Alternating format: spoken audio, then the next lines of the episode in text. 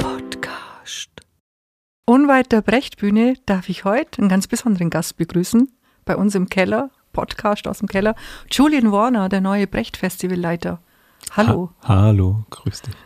Ich habe schon angekündigt, ich habe äh, mich nicht äh, stundenlang eingelesen, weil ich möchte dich ja kennenlernen. Unvoreingenommen. wie, wie würdest du dich selber beschreiben, ähm, wenn du jetzt ähm, dich beschreiben müsstest? Wer ist Julian Warner? Ich meine, es kann jeder googeln und dann hat er ein Bild äh, von dir und äh, hat vielleicht ein Vorurteil, aber wer, wer ist dieser Julian Warner? Puh. Gott.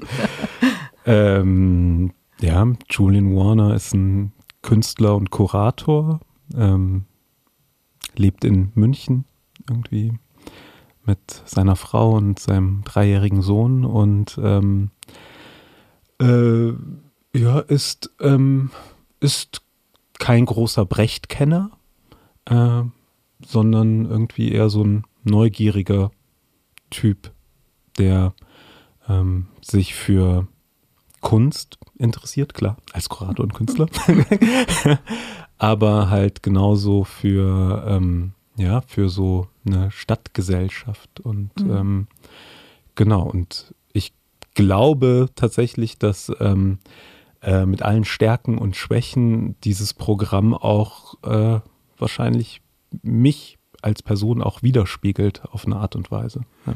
Ich finde es sehr mutig, aber es kommt mir sehr, sehr entgegen, dass du sagst, ich bin kein Brecht-Kenner. Das ruft ja eigentlich schon, bevor du angefangen hast, ja. Das ist ja dann auch immer, kann das ja schon die Kritiker äh, alle auf den Plan rufen. Mhm. Wie kann man nur jemanden holen, der kein Brecht-Kenner ist? Ich finde es, äh, ich würde sagen, charmant trifft es nicht richtig. Ich finde es ich find's gut. Ja, mhm. dass das jemand das auch, klingt jetzt auch vielleicht ein bisschen komisch, zugibt, einfach sagt, wie es ist. Weil ich glaube, das, das fehlt ein Stück weit hier in unserer Welt. Transparenz und Ehrlichkeit. Ja, also ich glaube überall, ob jetzt äh, sozusagen in der Öffentlichkeit oder auch so in der persönlichen Beziehung, ähm, ist es ja immer von Vorteil, ganz offensiv mit den eigenen Lücken umzugehen und äh, da über seinen eigenen Schatten zu springen und zu sagen, so gut, das weiß ich jetzt nicht, aber da ähm, hole ich mir dann jemanden, mhm. der mir das dann erklären kann oder so. Ja. So soll es im besten Sinne ja auch sein. Finde ja. ich, ja. Also gut, kann, kann jeder anders sehen. Äh, du hast ja schon ein bisschen was gesagt, dass du in München lebst. Ähm, mhm. Es gibt ein Zitat, wo ich bis heute noch nicht weiß, weil es mal revidiert wurde und es hieß, nein, das wird ihm nur zugeschrieben und äh, stimmt überhaupt nicht. Das hat er nie gesagt. Mhm. Brecht hätte gesagt, das einzig Gute an Augsburg ist der Zug nach München. Mhm. Jetzt ist aber der Zug nach Augsburg für dich ganz, ganz wichtig. Äh, die nächsten Jahre, drei ja. Jahre ist ja äh, der, der Brecht-Festival-Leitervertrag angelegt. Die nächsten äh, drei Brecht-Festivals haben wir es mit Julian Warner zu tun. ähm, oh Gott. Wie, wie sehr kanntest du Augsburg? Es ist ja doch eine räumliche Nähe, jetzt mal mhm. unabhängig vom Brecht. Wie, wie sehr kanntest du die Kultur- und Kunstszene hier bei uns in Augsburg? Ich bin vor meinem äh, ja, vor meiner Berufung oder so, ähm, bin ich nur ein paar Mal in Augsburg gewesen. Und zwar einmal, ähm, da habe ich mir das Grand Hotel Cosmopolis mhm. angeschaut. Das, das, war so damals so relativ frisch. Und ähm, mit einer Gruppe ähm, von Arbeitslosen, da habe ich so, auch so als in so einem Kunstkontext, eine Gruppe von arbeitslosen Akademikern ähm, ja, mit denen so eine Gruppe halt gemacht, wo wir uns so getroffen haben, Pläne geschmiedet haben, so über die jeweilige Situation gesprochen haben. Und da waren viele Architekten, arbeitslose Architekten dabei und äh, genau, die haben sich das dann gewünscht, einmal mhm. das Grand Hotel äh, zu sehen und gezeigt zu bekommen, mit den Leuten da zu sprechen. Genau, und da sind wir rüber. Da war ich sehr angetan äh, von Augsburg, also auch von diesem, diesem Projekt einfach. Ja. Da kam mir Augsburg echt so vor wie so ein ja, wie so ein, äh, wie so ein Wunderland mhm. irgendwie, wo so Dinge auf einmal möglich sind. Und das andere, ich habe mal, ähm, eine Zeit lang hatte ich ein, ein Elektronik-Duo, 1115 hieß das, und da hatten wir einer unserer besten Konzerte im City Club. Okay. Ja. Und, ähm, und das war so experimentelle elektronische Musik, mhm. also echt nicht so jedermanns Sache, sag ich mal. Und da war ein unglaublich junges Publikum und die haben das so gefeiert, als wäre da gerade Miley Cyrus auf der Bühne. Also es war, also das war so mein, äh, mein einer meiner wenigen wirklichen so Popstar-Momente, wo ich so dachte, so wow, okay. also von daher, City Club und Grand Hotel waren mir ein Begriff. Alles andere ähm, habe ich jetzt in, im letzten Jahr kennengelernt, ja. Das klingt ja schon mal gut, weil äh, oftmals, äh, ich kann nicht für andere Menschen sprechen, aber man hat, also ich habe manchmal so das Gefühl, ja, Augsburg ist meine Heimatstadt, die ich liebe, meine Geburtsstadt, aber verglichen mit anderen äh, Städten in Deutschland, Metropolen, jetzt auch so München, kulturell ist viel los.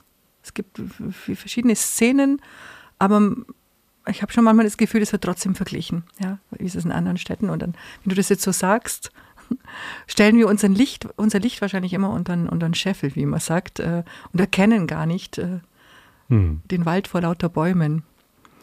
Ja, auf jeden Fall. Also, ja. Ja, ja. ähm, ich, äh, was mich interessieren würde, wann bist du zur Kunst gekommen? Für dich ganz persönlich. Gab es da so eine Initialzündung, einen Moment in der Schule, ein Erlebnis oder weil du gesagt hast, du hattest eine Band, wo du dann gesagt hast, jetzt möchte ich mhm. Kunstkultur so richtig machen, äh, auftreten? Ähm, also es war mir, glaube ich, immer in die Wiege gelegt, sage ich mal. Also äh, meine Mutter ähm, war viele Jahre lang Jazzsängerin mhm. und ähm, und die erzählte immer, dass sie also hochschwanger auch dann so in irgendwelchen Jazzclubs hier in Deutschland aufgetreten ist. Und meine frühesten Erinnerungen sind tatsächlich, ähm, dass ich irgendwo dabei bin, einfach, ne? So und irgendjemand auf mich aufpasst, während meine Mutter singt und ähm, genau, und sie dann wiederkommt und ja, also so dieses, also so mit, mit musischen oder Künstlern oder so Menschen zusammen zu, mhm. abzuhängen, diesen, diesen Lebensstil so mitzubekommen, so das ist, das habe ich so ganz früh. Und, ähm, und dann ähm, war es tatsächlich so, dass ich mich aber so ganz bewusst dagegen entschieden habe. Ähm, okay. Ähm, ja, weil meine Mutter dann auch immer sagte, so jeder sollte mal in einer Band spielen, aber ähm, ähm, sie hat immer die Leute bewundert, die das so als ein Hobby machen konnten. Also äh, die Jatzer, die sozusagen Lehrer waren oder Dozenten oder so. Und ähm, weil sie meinte, so die, die haben sich über jeden Auftritt gefreut. Ja, so, und die mussten nicht so dahinter sein, so, ah Gott, wo kriegen wir jetzt den nächsten Gig her oder so. Ne? Und ähm, das, ähm, genau, und ich bin dann als, äh, als einziger aus meiner Familie, bin ich dann halt ähm, äh, an die Uni gegangen und habe da, ich habe da erstmal so Theaterwissenschaft studiert und, ähm, und habe danach dann angefangen zu promovieren tatsächlich. Ähm, bin dann an die Uni, also ich, genau, ich habe in München äh, Stud also Theaterwissenschaft studiert und dann bin ich nach ähm, Göttingen an die mhm. äh, Universität in Göttingen gegangen und habe dort am Institut für Kulturanthropologie gearbeitet und gelehrt und halt meine Doktorarbeit gemacht und das Thema meiner Doktorarbeit, jetzt kommt die Wollte Geschichte. ich gerade sagen, die da heißt, die Doktorarbeit? Naja, die hm. ich nie, äh, die ich äh, nie zu Ende geschrieben habe. Die, äh, ähm, das Thema meiner Doktorarbeit waren ähm, so ähm, antirassistische Kunstprojekte an Theatern. Ja? Mhm. Also ich habe mir so angeschaut, so was bedeutet das ähm, tatsächlich, also so ganz banal aus in so einem Berufsalltag, wenn dann auf einmal gesagt wird, unser Ensemble ist zu weiß, wir müssen jetzt äh, einen schwarzen Schauspieler dafür besetzen, ja, oder und was das tatsächlich, ne, was das so auf, auf einer finanziellen Ebene alles bedeutet, was das, äh, was für Konflikte in so einem Theater dann ablaufen, was, ähm, was für, wie das in der Presse beurteilt wird, was das Publikum sagt, also all diese diese ja, Transformationen an, an Theatern, die haben mich interessiert und dazu habe ich geforscht. Und, ähm, und da war das dann so, dass ich dann ähm, irgendwann gefragt worden bin, so, ah ja, kannst du mal, kannst du mal mit auf eine Probe kommen? Ja, und ähm, genau, und irgendwann wurde, wurde ich dann mal gefragt, ach, könntest du hier Dramaturgie machen? Und dann habe ich für so freie Projekte als Dramaturg dann auch gearbeitet, alles während ich meine Forschung im Grunde genommen gemacht mhm. habe. Und ich bin dann so peu à peu tatsächlich aus der Wissenschaft in die Kunst gerutscht. Ja, so ähm, habe dann Festivals kuratiert und dann irgendwann dann auch selber ähm, ja, Performance-Theater halt gemacht. Und, ähm, und wenn ich jetzt so zurückblicke, dann muss ich sagen, naja, das fühlt sich schon alles richtig an und entspricht mir auch äh, so mehr. Und, ähm, und die Wissenschaft war dann wie so ein Umweg, den ich gehen musste, der mir immer noch total wichtig ist. Und jetzt gerade habe ich auch eine, eine Gastprofessur an der HFG Karlsruhe und das gefällt mir schon auch sehr gut, irgendwie so irgendwie in der Wissenschaft zu sein, aber an der Kunstakademie. Ne? So, ja.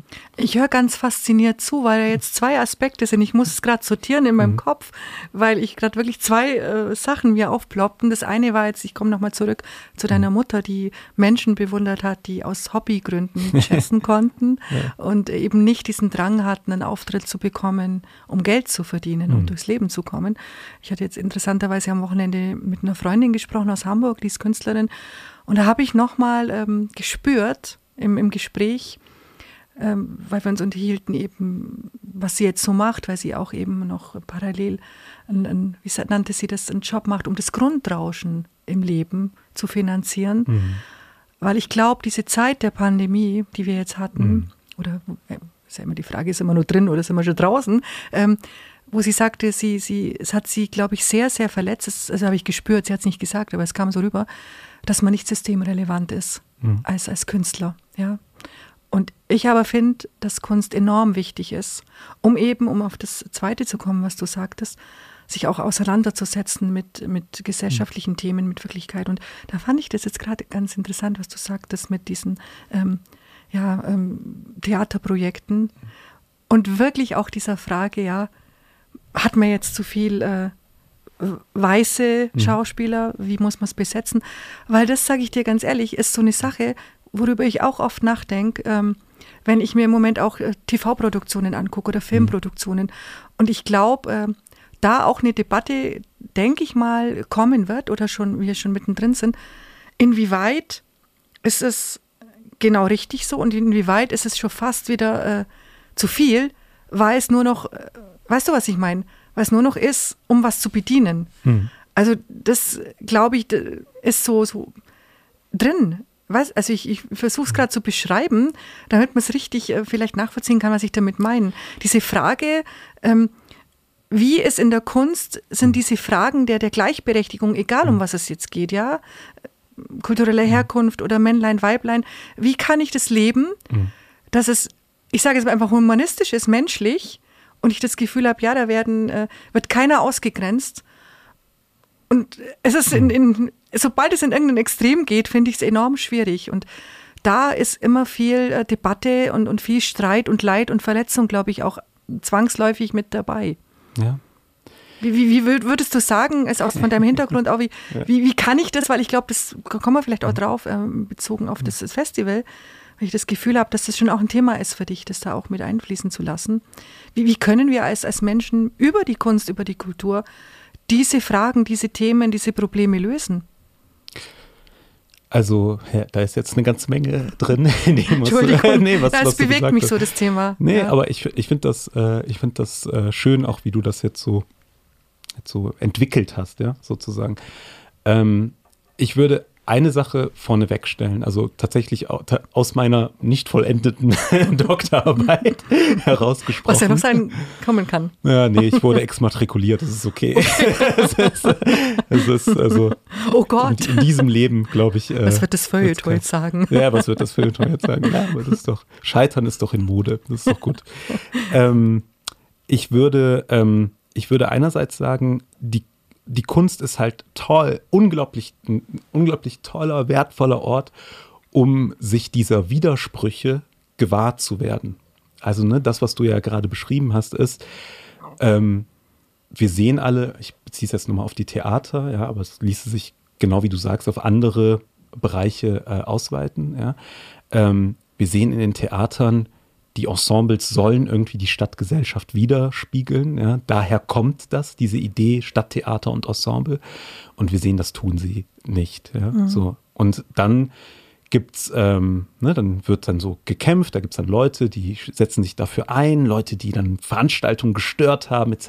Ne, und irgendwann, ähm, und so bin ich ja auch da reingekommen, ne, blöd gesagt, weil die gesagt, weil irgendjemand gesagt hat, so, ah, wir brauchen deine Perspektive, deine Perspektive mhm. fehlt, ja.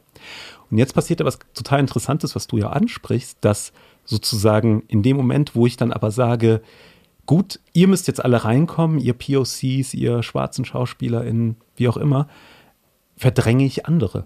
Also blöd gesagt, ja, so, es ist immer noch ein Markt mit begrenzten Positionen, mhm. begrenzten mhm. Mitteln, ja. Ob das jetzt in der freien Kunst ist, mit Fördermitteln oder Galerieplätzen oder so, oder ob das an so einem Stadttheater oder Staatstheater mit den Ensembleplätzen ist. Und das ist ein Widerspruch. Und das ist ein Widerspruch, der sich nicht auflösen lässt, ja, weil ich muss tatsächlich, ich muss aktiv jemanden verdrängen, um Platz sozusagen mhm. dafür zu schaffen. Und das fand ich als, als Wissenschaftler, fand ich das unglaublich spannend, ja, weil da dann, dort, also überall, wo Konflikte ist, da müssen Menschen Farbe bekennen, ja, und müssen sozusagen sagen, wofür stehen sie eigentlich ein, mhm. ja. Und, ähm, und man kann da sowas ablesen, man kann da was über den Zustand einer Gesellschaft tatsächlich einfach ablesen. Aber die nächste Frage, die du natürlich irgendwie stellst, ist, ja, was bedeutet das dann für ein Festival? Ja, was bedeutet das dann irgendwie für, ja, für ein Brecht-Festival, das ähm, irgendwie äh, sich den utopischen Satz, der, also der auch nicht einlösbar ist, äh, auf die Fahne schreibt, für alle zu sein. Ja? Was mhm. soll das sein? Für alle. Ja, klar, kann ich auf Brechts People. Ja, Brechts People. Ich kann es mhm. auf ein Plakat schreiben, aber wie löse ich das ein? Ja, das ist die mhm. große Frage. Und wir leben in einer Zeit, in der ich glaube, viele, viele Menschen auch so in ihrem, ja, so in ihrer Szene, in ihrer Filterblase, sag ich mal, sind. Und vielleicht, ne, also, also ganz blöd, ja, so vielleicht regt mich das schon auf, was du jetzt gerade gesagt hast, ne? Weil, weil was sagst denn du da? Sagst du, ich habe nicht das Recht, auch da reinzukommen oder so, ne? Und andersherum sagst du so, naja, aber ich werde ja vielleicht, ne? Ich bin, ich habe keinen migrantischen Hintergrund und jetzt werde ich aber verdrängt, um Gerechtigkeit für jemand anderen herzustellen.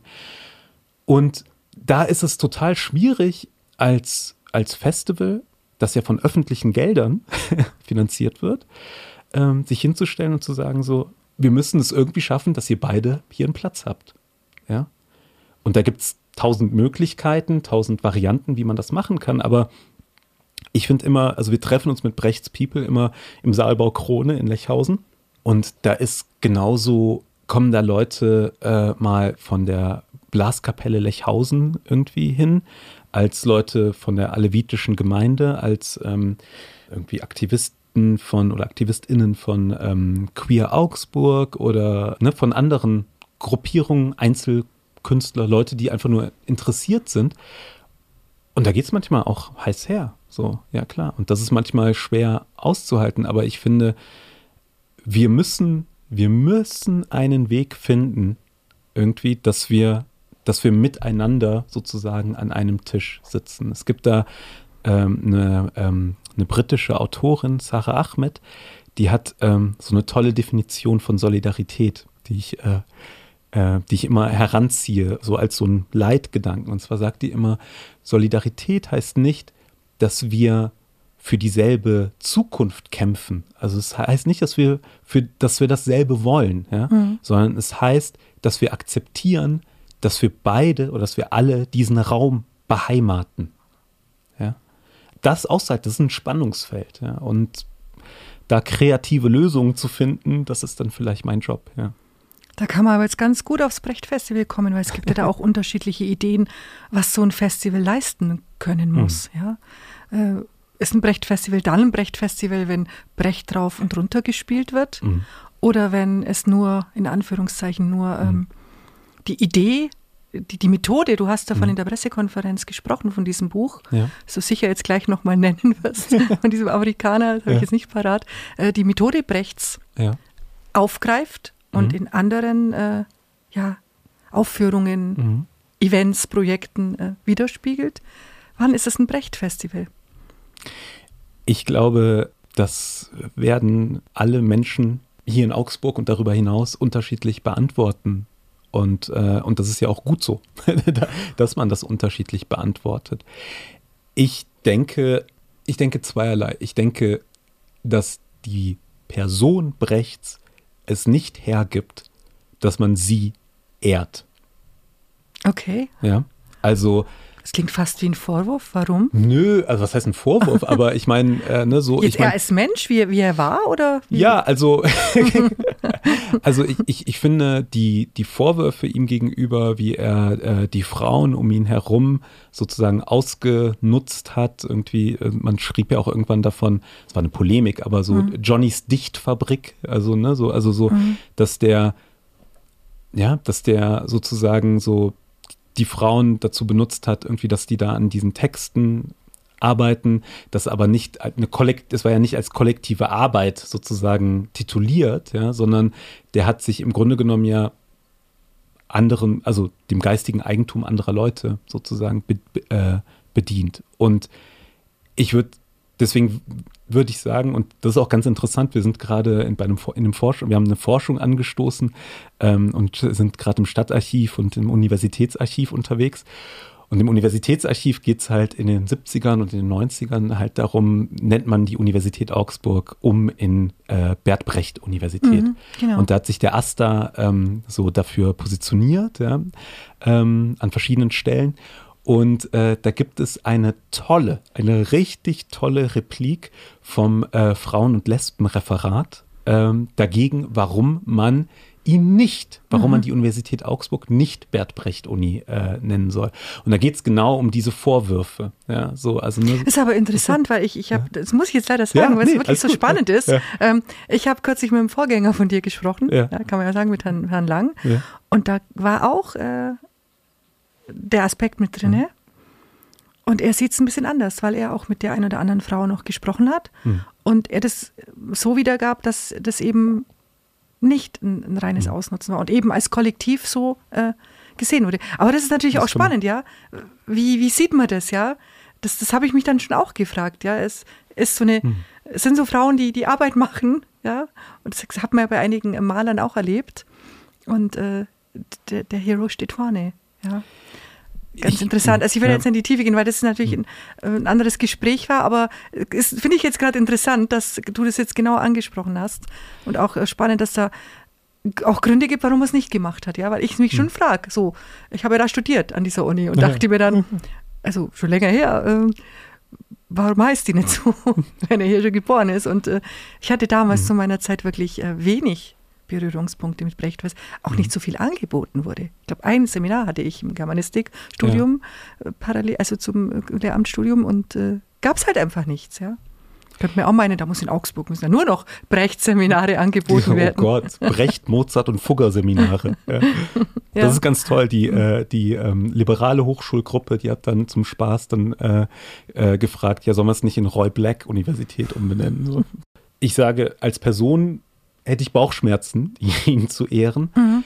Aber genau. ich finde sozusagen in Bezug auf sein literarisches Werk, ja, und das, was er sozusagen reingebracht hat in, ja, in, für Ideen ins Theater, aber auch in die Literatur, in die, in die Lyrik und wie er das gemacht hat, das finde ich super. Ja, so und, aber mir ist nur wichtig, ich, ich, ich möchte, ich möchte, dass das Brecht Festival ein Ort ist, wo man darüber diskutieren kann.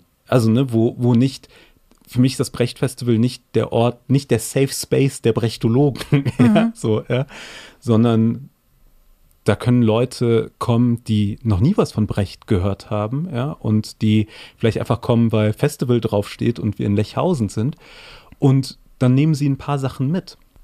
Und das knüpft so ein bisschen an an meine Idee, an diese, an diese Praktiken, an diese Verfahren, anzuknüpfen an die Methoden. Ja? Also Brecht und Methode heißt ein Buch von Frederick Jameson, ähm, ja, Literaturtheoretiker, so einer der letzten großen marxistischen Literaturtheoretiker, lebt auch noch, Anfang 90 oder so. Und da in diesem Buch geht es genau um die Frage, wie kann man Brecht, wie kann man das Brechtsche Werk sage ich mal, vor denen retten, die ihn nur sozusagen also als so politische Propagandamaschine benutzen wollen. Also ich sage jetzt mal so die Kommunisten mhm. oder ähm, jetzt die, äh, die ehemalige DDR, ja, auf der einen Seite und aber auch vor, ich sag's in aller in aller Zuneigung und Liebe zu meiner äh, sozialdemokratischen Deutschlehrerin, ja, aber auch vor gutmeinenden Deutschlehrerinnen mhm. ja, in Westdeutschland, sage ich jetzt mal. Deutschlehrern, also ist ja, ja, nicht an Gender gebunden, ja. So, bei mir was. Da ist ein Punkt, der, wir finden im Brechtschen Werk, finden wir ganz viele, ganz viele Techniken, ja, die, die wir einfach als, als Innovationen sehen können, ja, die wir auch woanders vorfinden und die wir vielleicht nutzen können, um uns, um heute neu Kunst zu machen, ja, und neu, ich meine, die Probleme, mit denen wir uns jetzt beschäftigen, Klimawandel zum Beispiel, ja, so, das ist ja nicht, das ist ja nicht so als Thema bei Brecht vorhanden, ja, so, dann kämen jetzt die Brechtologen und sagen dann so, ja, aber in der dialektischen Vorstellung, ne, dann verändern sich einfach nur die Begriffe und es ist immer nur so dieses Hin und Her zwischen so zwei Oppositionen und wenn man es dialektisch denkt, dann findet man auch mhm. zu Klimawandel was bei Brecht. Ja? So, weiß ich nicht, überzeugt mich jetzt nicht so sehr. Ja?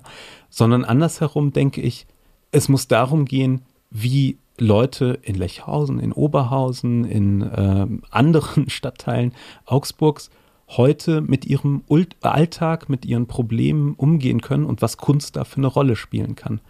Und ich will mal ein Beispiel für so eine Methode irgendwie nennen mhm. ne, oder so eine methodischen Frage.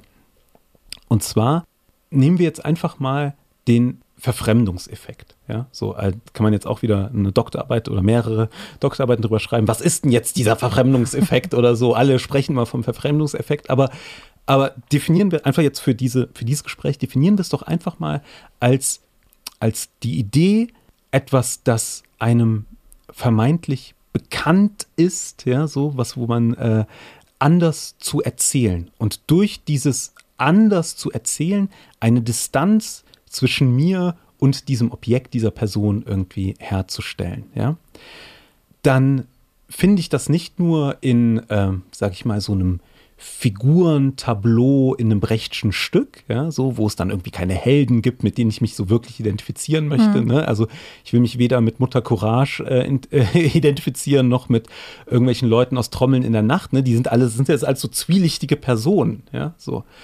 Und das macht es halt so spannend, weil die haben Ambivalenzen, die spiegeln mir etwas wider, aber nichts, was ich so wirklich sein möchte. Ja, so das könnte man so bezeichnen, als das wäre so eine Form, irgendwie einen Verfremdungseffekt ein, einzusetzen. Aber das finden wir auch in ganz unterschiedlichen, in anderen äh, literarischen und kulturellen Praktiken. Eine wäre, es gibt eine Tradi ganze Tradition davon, aktuelle, tagesaktuelle Dinge zum Beispiel als Science-Fiction-Geschichte zu verpacken und zu erzählen, um sozusagen so auf die Absurdität einer gewissen Sache hinzuweisen oder um, um auch herauszufinden, was ist da drin? Also ich denke da gerade an Octavia Butler, ist so eine Science-Fiction-Autorin, mhm. die über Mutterschaft und Muttersein geschrieben hat, indem sie eine Geschichte geschrieben hat, Bloodchild heißt das für jemanden, für alle, die das nachschauen wollen, die auf einem fernen Planeten stattfindet. Und dort ist die auf einmal möglich, über die, ja, die Gewalterfahrung der Mutterschaft und des Gebärens zu sprechen.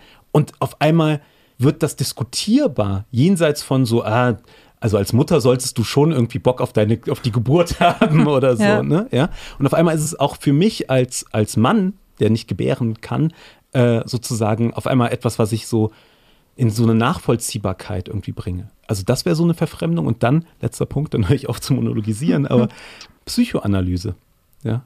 Wenn ich mich irgendwie auf die Couch lege bei meiner Therapeutin, meinem Therapeuten, ja, und mein Leben reflektiere und die Psychoanalytikerin oder der Psychoanalytiker im Grunde genommen das immer nur spiegelt, ja, was ich da gerade ja. erzähle. Da lerne ich mich selbst, meine eigene Geschichte anders zu erzählen, in Distanz zu treten zu dem, der ich bin und darauf zu schauen und dann, und das ist doch der große Punkt, um den es geht, um dann zu einer Veränderung kommen zu können. So.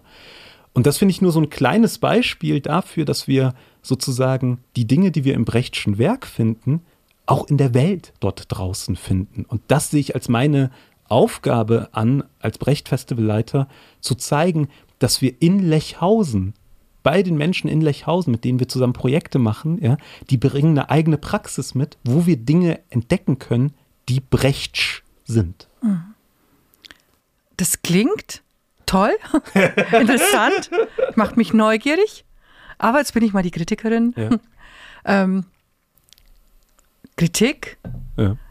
ja, Lichhausen, wir sind in Augsburg, aber Festival Brecht, der große Sohn, internationale Aufmerksamkeit. Ist dir das egal oder sagst du, das wird kommen? Zwangsläufig. Weil du, das, was du gerade beschrieben hast, ist ja übertragbar auf, auch auf die Bronx. Oder in, in, irgendwo im Kiez, ja, irgendein Kiez in Berlin. Ja. Ja, aber genau deswegen ist es doch so spannend. Also jetzt äh, ganz konkret, klar haben wir ein Gastspiel vom Berliner Ensemble dann dabei. Oder wir haben auch ein Projekt, wo wir äh, mit äh, MusikerInnen aus Ghana und Deutschland zusammen über F Fragen von ähm, ja, oralen Künsten, also so, so Rappen, Singen etc., also nicht das Schriftliche irgendwie arbeiten, äh, so eine Art Labor, was dann hier stattfinden wird. Also Selbst ich- die ich KI sagen- findet statt. und die KI findet statt. Ja, genau. Also ich, ich finde, ich, also für, für mich ist, und das ist vielleicht dann auch äh, dann typisch oder das ist charakteristisch für mich, für mich muss es, es muss ein Programm sein, wo nicht jedes, nicht jedes Format gleichermaßen funktioniert, aber es muss Formate geben, die interessieren einfach irgendeine zufällige Person, die auf der Neuburger Straße shoppen geht, ja, und da dann Flyer in die Hand drückt. Und es muss, ein, und es muss Programmpunkte geben, die interessieren irgendwie ein, äh, ein, ein, ein Bildungspub, äh, ein, ähm, wie, wie sagt man, ein akademisches Publikum, das irgendwie unbedingt eine Brecht-Inszenierung sehen möchte. Oder halt auch Menschen aus anderen Städten oder ne, ein internationales Publikum. Aber ich, ich, ich glaube, was wichtig ist, ist diese Spezifizität herzustellen. Also zu sagen, wir finden in Augsburg, in Lechhausen statt, ja. Und da, egal ob du jetzt aus Berlin anreist oder aus München oder aus Brüssel oder so, ja, da wirst du bei uns eine Erfahrung machen, die machst du jetzt nur hier. Ja, so. Denn wir versuchen tatsächlich diesen Clash zu machen, ja. Dass wir Brecht finden in Lechhausen im Saalbau Krone. Ich lasse es jetzt mal setzen. Nee, nein, weil, ähm, weil es, es heißt ja immer, was mir gerade noch durch den Kopf geht, es heißt, es heißt ja, kann ich schon sagen, es heißt ja immer, nicht bei allen, aber es heißt äh, ab und an, Brecht ist so aktuell, aktueller denn je. Das höre ich jetzt aber schon ein paar Jahre oder erlebe es selber in, den, in der Begleitung der Brecht-Festivals und, und der unterschiedlichen Leiter. Ähm, 2015 ist mir jetzt noch so im, im Hintergrund äh, mit, mit der Flüchtlingskrise, Mhm. wie Ja. sie genannt wurde, ähm, wo ich das hier auch so gespürt habe, hier auf dem Gaswerksgelände gab es eine Inszenierung, die Maßnahme, und man musste sich anstellen. Mhm. Und bis man dann in dem Raum war, wo gespielt wurde, habe ich mich wirklich körperlich auch gefühlt wie jemand, der an der Grenze steht und warten muss, bis er reingelassen wird. Und ähm, letztes Jahr ist, ist mir jetzt noch im, im Sinn, wirklich mitten im Brecht-Festival ein Gastspiel, Entschuldigung, einer, eines weißrussischen Ensembles am Abend vor Kriegsausbruch. Mhm. Und ähm, Weißrussland äh, war ja da auch schon ein großes Thema. Das Ensemble, die zum Teil auch geflüchtet waren aus, aus ihrem Land, ähm, erleben zu können und auch das anschließende Podiumsgespräch erleben zu können und auch die Menschen erleben zu können, die, die den Brecht gespielt haben. Und deswegen ähm, ist es für mich schon immer interessant, wie sind die neuen Angänge, ja, von jetzt in dem Fall von dir, was passiert und ähm, wie du ja sagst, er findet statt in diesem Stadtteil bei den unterschiedlichsten Menschen und äh, man kann einen Blick drauf werfen. Gibt es eine Parade? Ja. Ich habe es mal gehört. Mhm. Gut, dass ich meinen Andi habe. Ja, es gibt eine Parade, doch, das habe ich auch gelesen. Ja, ähm, wir Zum Geburtstag, oder? War das? Zum Geburtstag, genau. Also ähm, am 10.2. wäre sein Geburtstag oder ist sein Geburtstag und er wäre 125 geworden. Und äh, wir haben so einen dreiteiligen Festakt. Und zwar Ja, starten wir Mhm. im Goldenen Saal ähm, im Rathaus. Äh, und da sind dann ganz verschiedene Künstler und Gruppen und äh, engagierte Menschen, die dort ähm, ja, so ihre, ihre Beziehung zu Brecht und dem Festival oder auch ihre Nichtbeziehung zu Brecht und dem Festival, ist ja genauso wichtig, ähm, dann so, ja, kundtun, ja, also wirklich so, dass man sich so, dass man sich, das ist so ein Moment, wo man sich so sieht, ja, Hm. und wo man so sieht, wer das eigentlich jetzt alles so ist, ne, so, also wer da alles mitmacht. Und dann führen wir die, ähm, die Treppen runter, ja, äh, auf den Rathausplatz und von da startet dann die Parade. Und wir werden da ähm, einen großen gewebten Brecht-Teppich haben, ja, ähm, der vorher jetzt im, äh, im Januar gewebt wird in der Projektschmiede in Lechhausen. Stimmt, das ist auch ein Programmpunkt. Ja, genau. Ja. Und, ähm, und den tragen wir symbolisch dann sozusagen vom Goldenen Saal rüber am Jakobertor vorbei, also durch die Altstadt, durch äh, am Jako- Jakobertor vorbei, über die Ulrichsbrücke nach Lechhausen.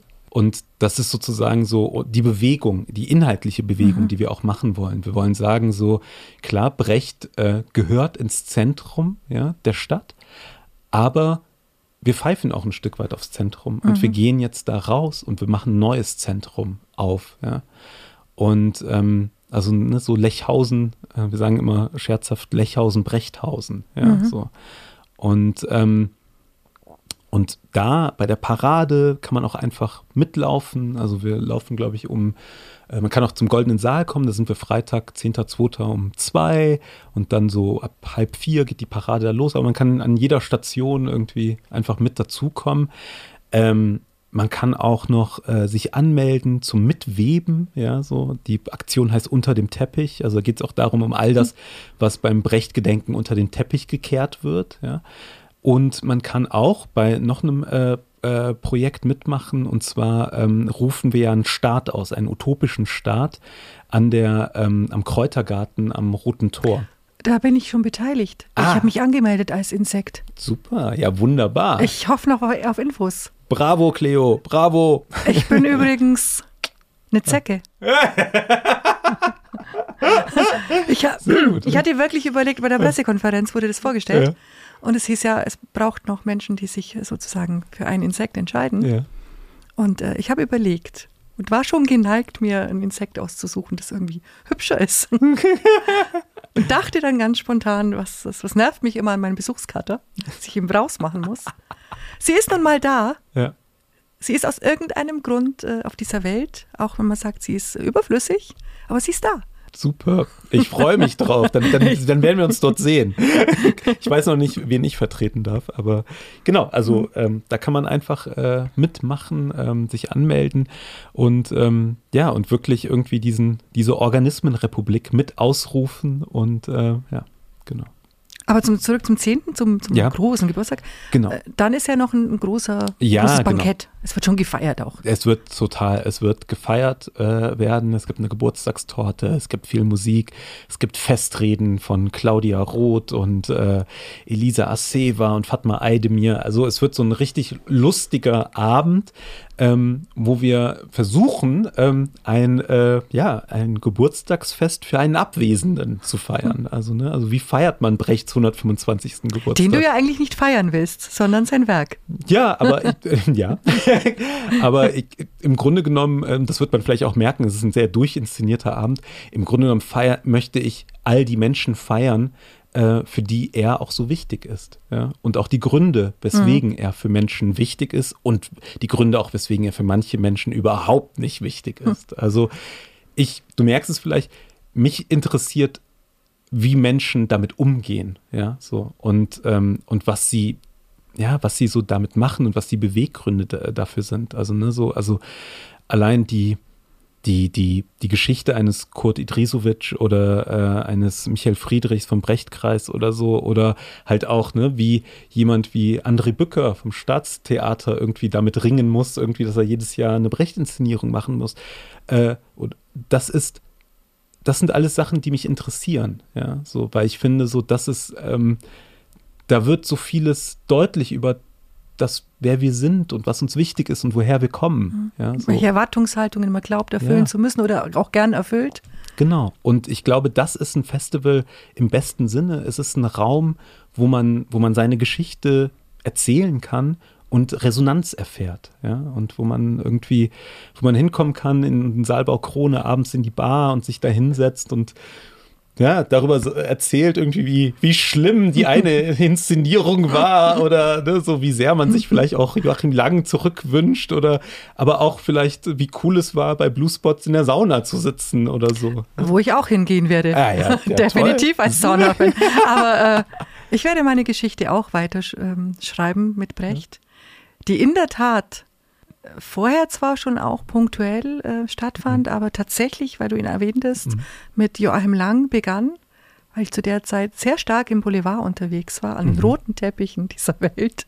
Toll. Und äh, dann natürlich mich das fasziniert hat, damals ganz ehrlich, äh, die, die vielen großen Namen, die kamen mhm. und äh, ich aber geblieben bin, weil ich ähm, dann immer in jedem Jahr mit jedem neuen Leiter interessante Dinge gesehen habe, äh, mhm. die ich erleben wollte.